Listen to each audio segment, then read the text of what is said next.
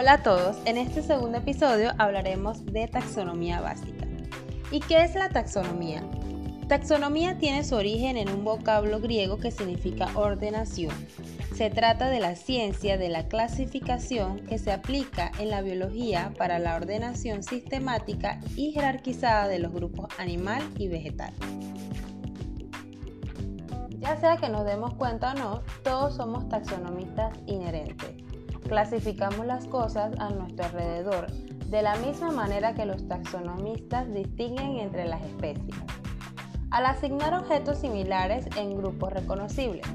En la cocina, por ejemplo, separamos nuestros cubiertos por cuchillo, tenedor y cuchara. Y no se nos ocurriría jamás poner una cebolla o una papa en el frutero. De hecho, en nuestra vida es constante la necesidad de separar y clasificar los diferentes objetos que nos rodean. Voy a explicar brevemente las categorías taxonómicas. La primera tenemos al dominio. Es la categoría taxonómica más amplia en la cual se clasifican los seres vivos conocidos. Se conoce como sistema de los tres dominios. Los dos primeros dominios, que son bacteria e arcaea, abarcan el mundo de los organismos procariotas, es decir, los que carecen de núcleo celular. Y el dominio eucaria, que incluye a los eucariotas, estos últimos poseen células más grandes, complejas y dotadas de núcleo celular en donde se halla su ADN. Por lo tanto, pueden ser organismos unicelulares o pluricelulares.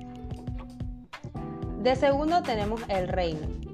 Los reinos de la naturaleza son la forma en que se clasifican los seres vivos según sus características y parentescos evolutivos. La ciencia actual define cuatro reinos de los seres vivos.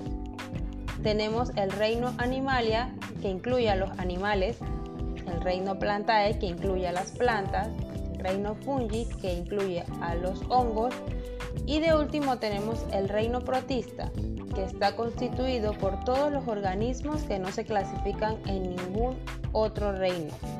Pueden ser organismos tanto unicelulares como pluricelulares aeróbicos o anaeróbicos, autótrofos o heterótrofos, de reproducción sexual o asexual.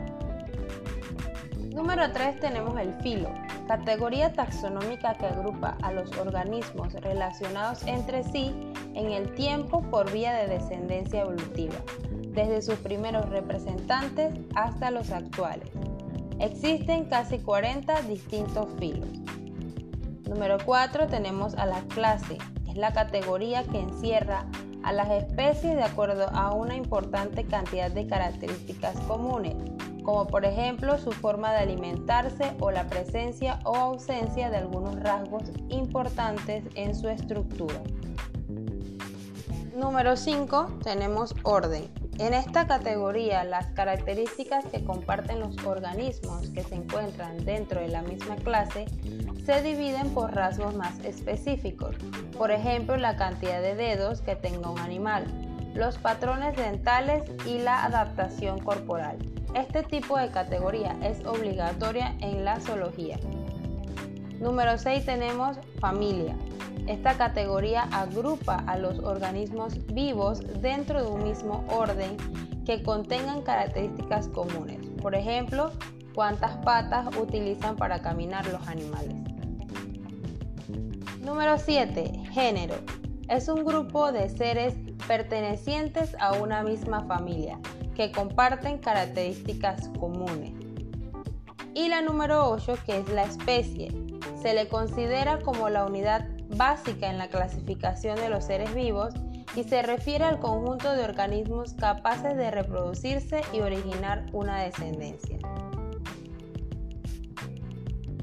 Vamos a mencionar un ejemplo de clasificación taxonómica y vamos a escoger al jaguar.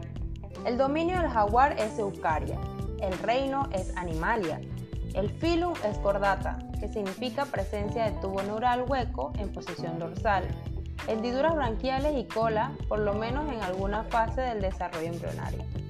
La clase es Mamalia, que significa que posee glándulas mamarias productoras de leche con las que alimenta su cría. El orden es carnívora. La familia es Felidae, que significa cuerpo esbelto, oído agudo, hocico corto y excelente vista. El género es pantera, que significa capaz de rugir. Y de último y la más importante tenemos el nombre de la especie. El jaguar se llama Pantera onca. Y con esto concluimos nuestra clase de taxonomía. Espero que le haya gustado y nos vemos hasta la próxima.